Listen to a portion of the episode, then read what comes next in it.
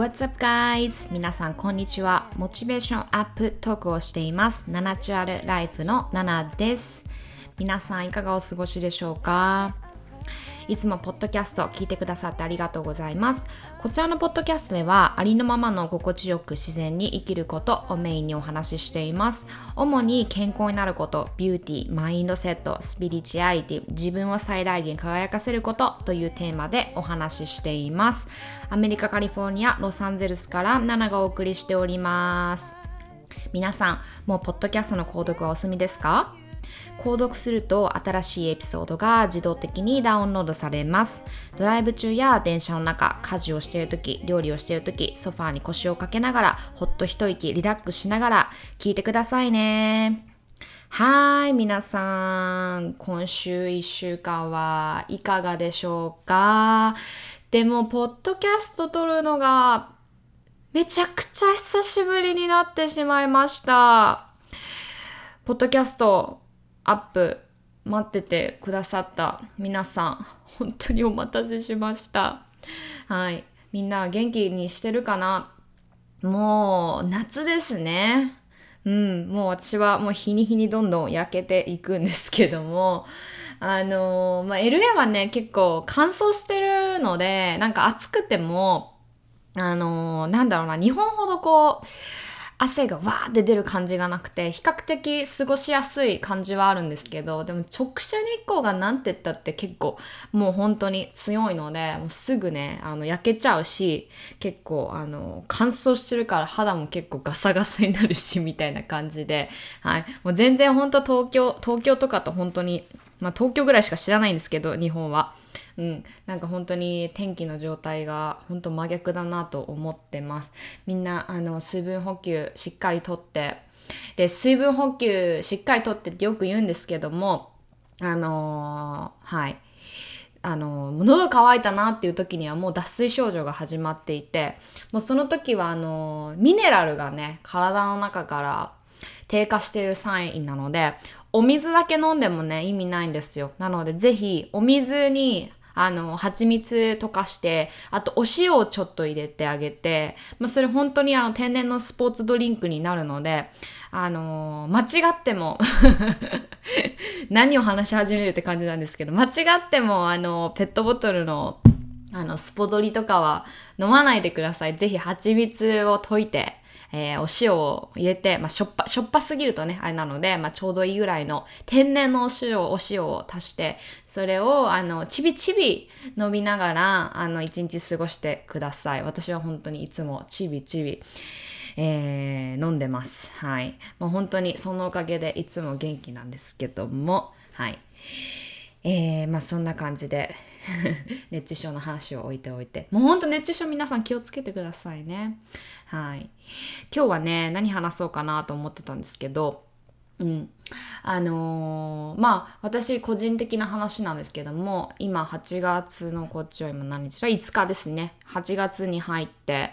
えー、5日が経ってですね、えー、今月から、えー、私の会社、ナナチュラルインクは、え、ロサンゼルスのど真ん中に、え、ドーンとオフィスを構えました。しかも結構でかいやつ。思い切ってしまいましたね。はい。いや、なんか本当に引っ越して、まあちょっとまだね、家具とかがなかったり、ちょっと壁のところがこう、まだあの、リノベーションが完成していなかったりとかもするので、まあ、完成してからみんなにね、見せたいなと思うんですけども、はい。なんか本当に、えー、なんか、本当に真剣に向き合ってると結果ってマジで出るんだなっていうのを、本当にあのいざそのオフィスに足を踏み入れた瞬間、鍵をもらってね、えー、実感しましたね。いや、なんか本当にジーンと来て、もう最初の方とか、まあ、このポッドキャストもそうなんですけど、どのぐらいあれかなインスタとか、ポッドキャストとか最初の方から聞いてくれてる人いるかなもう最初の方は、もう本当に、ただただ、あの、なんだろうな、必死だったんですよね。うん。あの、ポッドキャスト、ポッドキャストじゃないや。えっと、まあ私はロサンゼルスに来て、えー、まあ、あの、学校に行ってて、学生ビザで、あの、アメリカに滞在してたので、学校に行かなければいけなくて、まあ、行きたくて行ってたっていうよりよりかは、行かなきゃいけないから行ってて、うん。で、あのー、まあ、その後、すぐ、今の旦那さんと出会って、まあ、すぐにもう出会って、付き合って5ヶ月ぐらいで結婚したんですけど、うん。まあなんかそれも結構、あの、私のアメリカのビザがもう結構切れそうみたいな感じだったので、あの、結構急いで結婚した。アメリカ人と結婚すると、あの、配偶者、配偶者じゃないや、えっ、ー、と、永住権っていうのが降りるので、まあそれもあって結構急いで私たちは結婚したんですけど、もちろんね、お互い大切だから、そのなんかこう、っていうのはあったんですけど、結構割とロマンチックな、こう、なんて言うんだろうな、Will you marry me? とかじゃなくて、本当に、あの、もうマジ時間ないから結婚しようとか言って、もうその次の、えー、その翌月にですね、えロサンゼルスからラスベガスに行って、みんな知ってますか？ラスベガスのすごいんですよ。結婚がね、本当に1日、1日じゃないね、もう2時間ぐらいあれば結婚できちゃうっていう、本当になんかあのシステム、結婚のシステムがあのラスベガスはすごいんですけど、っていうのもあのアメリカってあの州によってあの法律が違うので、で、ラスベガスは本当に、えー、ラスベガスが一番その簡単に結婚できちゃうっていうのが、本当ドライブスルーとかで、あの、誓いを立てて、その結婚ができちゃうとか、本当そういうレベルなんですよ。もうびっくりすると思うんですけど、で、本当にあの、映画、映画のハングオーバーとか見たことある方はわかると思うんですけど、本当にもう酔っ払って結婚しちゃったとかよくある話で、そう。でもまあ私たちはね、一応ラスベガスが一番そのなんか、なんだろうな、手続きとかがすごいあの簡単でストレスもなくスムーズに進むっていうことでロサンロサンゼルスから、えっと、ラスベガスの方に行ってきて、本当になんか全ての手続き、その区役所行って、まあシティホールっていう、まあ区役所なのかな。まあみたいなところ行って、あの、婚姻届っていうのかな。ちょっとわかんないんですけど、英語で。日本語でも えっと、まあ、それを出して、で、その後に、なんか本当にモールの中にあるちっちゃい、本当になんか、え、ここ大丈夫みたいなところのチャペルに行って、えー、もうすっごいちっちゃいところですよ。しかもモールの中に入ってるっていうね。あの、私たちゲストとかもいなかったので、私と彼で二人で本当に入っていって、で、そこであのー、まあ、ライセンスがある方、に、えー、誓い、の、まあ、一緒に誓いを立てて、で、そこでもう、あの、あの何、えー、夫婦っていう形になって、で、そこから、じゃあ、あの、手続きしておくからねって言って、30分ぐらいでまた電話かかってきてっていう、このトータルの流れが本当に2、3時間ぐらいだったんですよね。もうだって結婚式とかあげるってなったら本当に何ヶ月も前から予定を立てて、えー、ゲストリスト作ってとかもう大変じゃないですか。で、私たちはそこまでする時間もないし、もうその時もお金もなかったので、あのー、とにかくラスベガスでささっと結婚しちゃおうみたいな、まあ後からお祝いだってできるしみたいな感じで行って、うん、そうそうそうそう。でもなんか本当逆にすっごいいい経験したなっていうか、あの、はい。まあ、そんな感じで私は、あの、サクッと、もう誰よりもサクッと結婚して えー、まあ、彼の奥さんになったんですけども、はい。まあ、なんか、えー、で、そこからですね、ロサンゼルス帰ってきて、で、無事、えー、その、彼の市民権を通して私も永住権が降りて、で、そこから、まあアメリカって結構、その、日本みたいに専業主婦みたいな感覚がほぼないんですよね。特にロサンゼルスとかニューヨークとかだと、あの、共働きみたいな感じがやっぱりすごく多くて、で、私も彼も、あの、働いててっていう感じで、なんですけど、パンデミックが、あのまあ、始まってですね、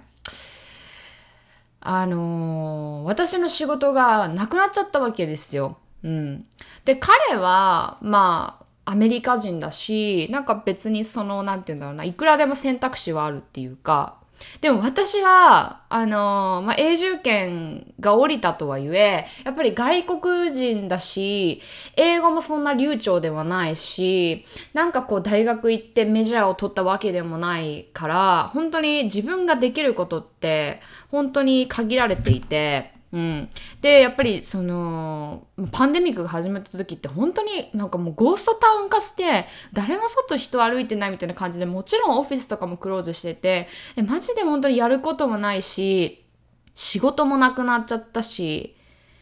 もうお金もどんどんなくなっていくし、やっぱりね、あのー、暮らしてるだけでお金かかるじゃないですか。ご飯も食べなきゃいけないし。もうどうしようっていう時に、あのー、まあ、やっと、あのー、ずっとなんとなくやりたかったことがあって、まあ、それはその時、あのー、その時っていうかずっと私は料理が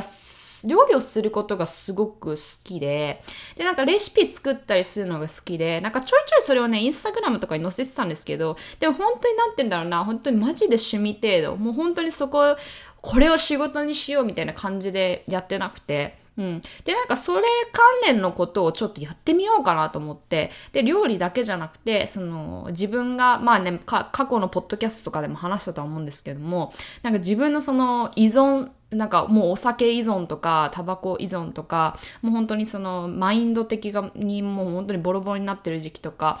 もあったりとかして、なんかそこからこう今までの道のりだったりとか、うんと、本当に薬漬けだった日々、本当に不調ばっかりで、いつも言い壊してお腹痛くてみたいなところから、なんかいろいろ、あのー、えー、真の健康って何だろうっていうところを勉強して得た知識だったりとか、すごいいろいろなんかこう自分の経験とか、得たこととか、特技とか、やりたいことっていうのを、その時に、あのー、すごい今まで溜め込んでたなっていうのを、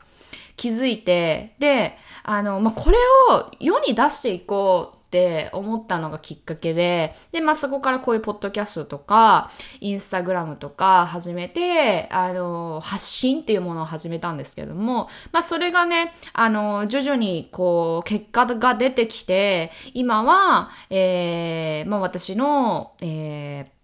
会社のブランドのナチュラルハニーっていう、まあ私が大好きな蜂蜜っていうのを、まああの、商品化して、ブランド化して、あの皆さんに届けられるっていう、もう本当に会社っていうところまでたどり着いたんですけど、なんか最初は本当にそんなつもりなくて、うん、なんかただただ本当に必死だ、必死に生きてたし、なんか本当にマネタイズしようっていう気持ちどころか、本当に私がその時に、あの心にあったのは本当にただ一つ、もう自分が溜め込んでいたものを人に届けたい。誰かのためになるだろう。誰かのためになりたいっていう、本当になんか、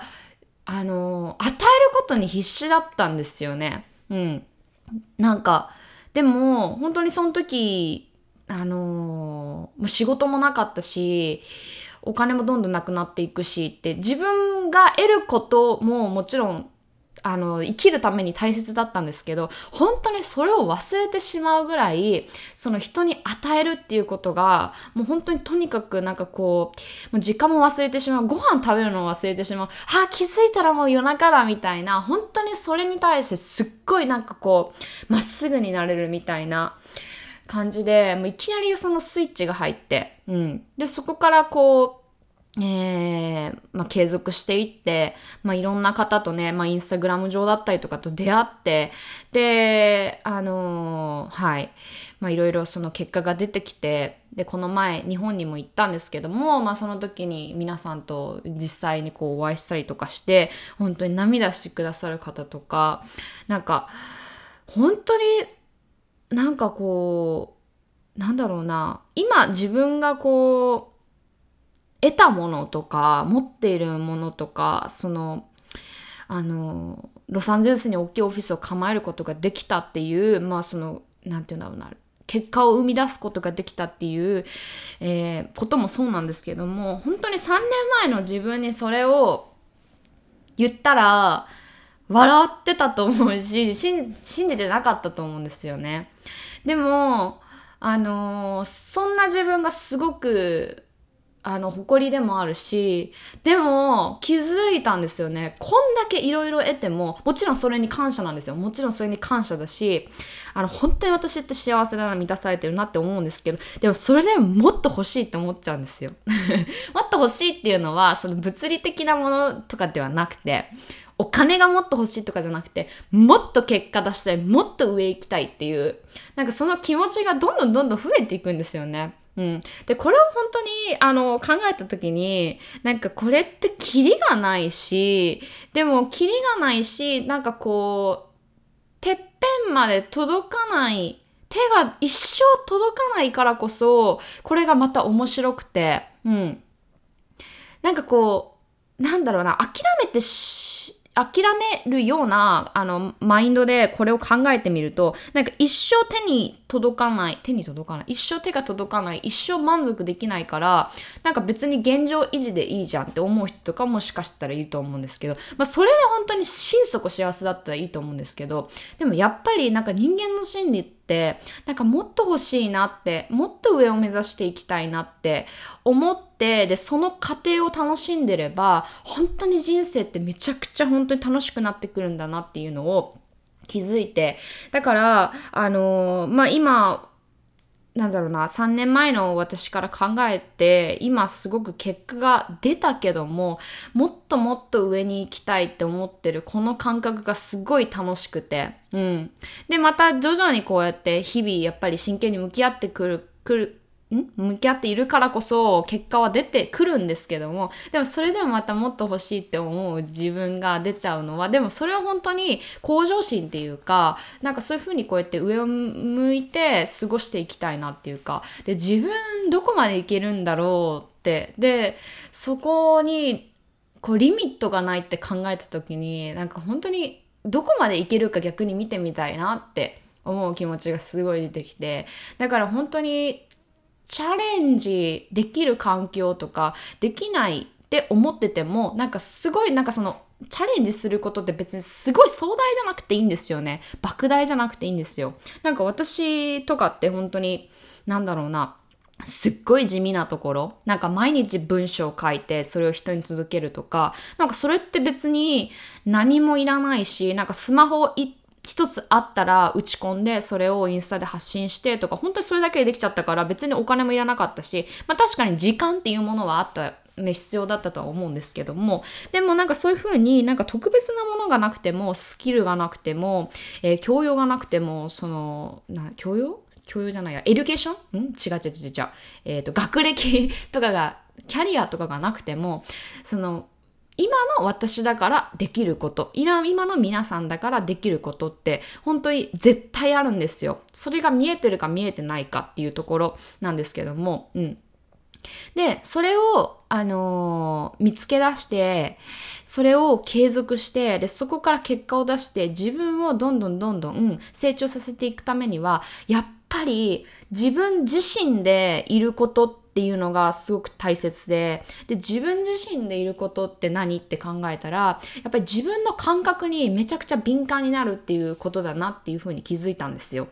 なんか私のこの人生のなんか本当に変わり目っていうところって、なんか常にその自分の感覚っていうのをあの、に素直になってたなっていうのを今考えれば思うんですよ。もちろんそれが鈍くなって、なっちゃってて、やっぱりその周りに染まったりとか、周りがこう言うからとか、周りがこれ、あの、周りでこれが流行ってるからこの服を着たいとか、そういうなんかこうトレンドに流されすぎちゃったりとかね。なんかそういうふうにこう自分をその内側も、なんていうの、外側も失っちゃってた時期とかももちろんあるんですけども、うん。なんか本当に、あのー、まあ、そういう時期もね、大切なんですけどね。うん。なんか子供の時とか、本当にその違和感とか、これ、大人がこう言うけど、なんでこうしなきゃいけないんだろうとか、例えば、なんだろうな、うん、なんか高校生の時とか、なんかスカートの長さとか決まってるじゃないですか。で高校生とかって、やっぱりなんかスカートみわかんない。今、今の高校生がどうなのかわかんないで、もうとにかく短いのが可愛いみたいな感じで、もう本当に私もなんか切っちゃったんですよね、スカート。だからその あの、直すこととかができなくて、で、それでしょっちゅう先生に怒られてたんですけど、なんでスカートをが短いことがダメなのかがまずその時理解できなくて、まずこの人たちに何も迷惑をかけてないよな。で、なんでこの人たちは私に対してそのスカートの長さを指摘してくるんだろうとか、もちろんね、そこのなんか学校のルールとかいろいろありますけども、なんかそこですすごい違和感で、うん。で、なんかそういうのを感じた時に、どうしても、その、こう、日本っていう中で生きていると、なんかちょっと外れ、も、外れた人みたいな、ちょっとなんか変わってる人とか、やっぱりそういう風に思われがちっていうか、そういう風に人のことを思いがちってね、いうのがあるとは思うんですけども、うん。なんかやっぱりそういうところから、なんか私はちょっと変わってんのかなとか思った時期とかもあったんですけど、でもなんかそういうこう違和感って、なんかとにかくこう自分自身でいるっていうところを本当になんて言うんだろうな、抑え込んでいるっていうか、うん。まあそれがね、こう自分だけの力でできない部分とかもあると思うんですよね。その例えば私が高校行ってた時のなんかスカートの長さとか、そのやっぱりルールってなっちゃってるから、それをこう私だけの一人の力でもちろん変えるっていうパワーもなかったですし、変えることはできなかったし、まあ今考えたら別にどうでもいいんですけど、まあその当時の私にとってはすごい大問題だったっていうか、そうだからなんかそういうほんと小さいこう違和感とか、違和感だけじゃなくても、これをしてる時にすっごいワクワクするとか、時間を忘れてしまうとか、例えばそれが私だったら料理とかね、あの本当に好きなことにあの向かっている時は本当に他のことを忘れてしまうような感覚。でこういうのを、あのー、にすごく敏感になる。でこれをあのー、て言うんだろうな。人生の中であのー、磨き続けていくっていうことがやっぱりその自分らしさと自分の本当の感覚っていうのを育ててあげるっていうところにつながってくるんだなと思って、うん。なんかそれをあの結果としてどういうふうに出していくかっていうのはもちろん皆さんの自由なんですけども、まあ、私はとにかくその自分のやりたいこととかワクワクすることとか好きなこととか趣味とか特技とかっていうのを仕事にしたいっていう、まあ、明確なあの答えが徐々にその人生の中で見えてきたので、やっぱりそれが今仕事になっていて、で、まあそれをこう、まあ実際に形にしたけども、それをどうやって大きくしていくかっていう、本当になんかこう、ステップバイステップで今までここまで来たっていう感じなんですけども、なんかやっぱりこういう話をすると、その自分の好きなことがわかんないとか、自分が興味あることとか、得意な、得意なこととかがわかんないとか、みんなこうできてるけど自分はできないから、なんかこう、イナフじゃないんじゃないかとか、やっぱりそういう感覚とか、そういう、あの、なんていうの、外の声みたいなのがいっぱい聞こえてくると思うんですけども、うん。もう、とにかく、あのー、そういうのを探そうって、多分プレッシャーを感じている限り見つからないと思っていて、なんか本当にふっとこう、深い呼吸をして、なんかこう力を抜いた時に見えてくるものっていうか、絶対生活の中で、あの、ふわって一瞬幸せになるっていうか、あの、そんな瞬間ってあると思うんですよね。なんか本当にそれが特別なことじゃなくてもう良くて、なんかご飯食べてる時に、ああ、なんか美味しいな、幸せだなって思うこの感覚。うん。なんかこれすらも自分を知るすごくいいキーだなって思っていて、あ、なんかこう自分は食べることが好きなんだとか、こう食に興味があるんだって、食についてもうちょっとこう勉強してみようかなって、いろいろその食って言ってもなんかこう、あの、いろいろあるじゃないですか。そのまあ栄養とか、まあなんかどういう風に調理したらもっとこう美味しくなるかとか、レシピとか、もういろんなその食って言っても、もういろんなところからか、あの角度から見ると、なんかこうどんどんどんどんその食っていう分野でだけでもどんどんどんどんできることっていうのが増えてくると思うんですけどもなんかそういうふうにどんどんどんどんあの自分の想像を膨らましていくようなあの感覚をあの身につけることができるとなんかよりみんなの人生がみんなの色で固まっていってでそれが本当にみんなの魅力となってあのなんて言うんだろうな唯一無二の輝きを保てるっていう、まあ、なんかそんな女性になれるんだなって思っていて。うん、だからまずはそのやっぱり今言ったようにその自分の感覚にすごく素直になるっていうこと敏感になるっていうことあとはその焦ってる時ほどほどそういうことって感じ取れないのでとにかく肩の力を抜いて深い呼吸をしてあのー、ふーっと なんか言葉にできないんだよ。そうなんか本当にそういう風にあのー、なんだろうなリラックスしてる時こそ自分の思考とか感覚とかあの、センスっていうのが見えてくると思うので、なんかそういう風に、あの、まあ、焦る必要ないよっていうところですよね。うん。っていうところと、うん。あのー、あとはその、なんだろうな、えー、まあ、あと自分のそういった感覚とか、好きっていうところをもう最大限も信じてあげるっていうこと。うん。で、なんか多分そういうのを遮るのって、あの、まあ、常識とかノルマとか周りの声とか家族の意見、友達の意見とか、まあ、インターネットの意見とかね、これ結構あると思う。なんか何か思った時にみんな Google してその答えをやっぱ信じ込んじゃわない？やっぱり自分が聞いたもの、見たものっていうので、やっぱり私たちはある意味洗脳されていくっていうのがあるから、本当に自分の感覚を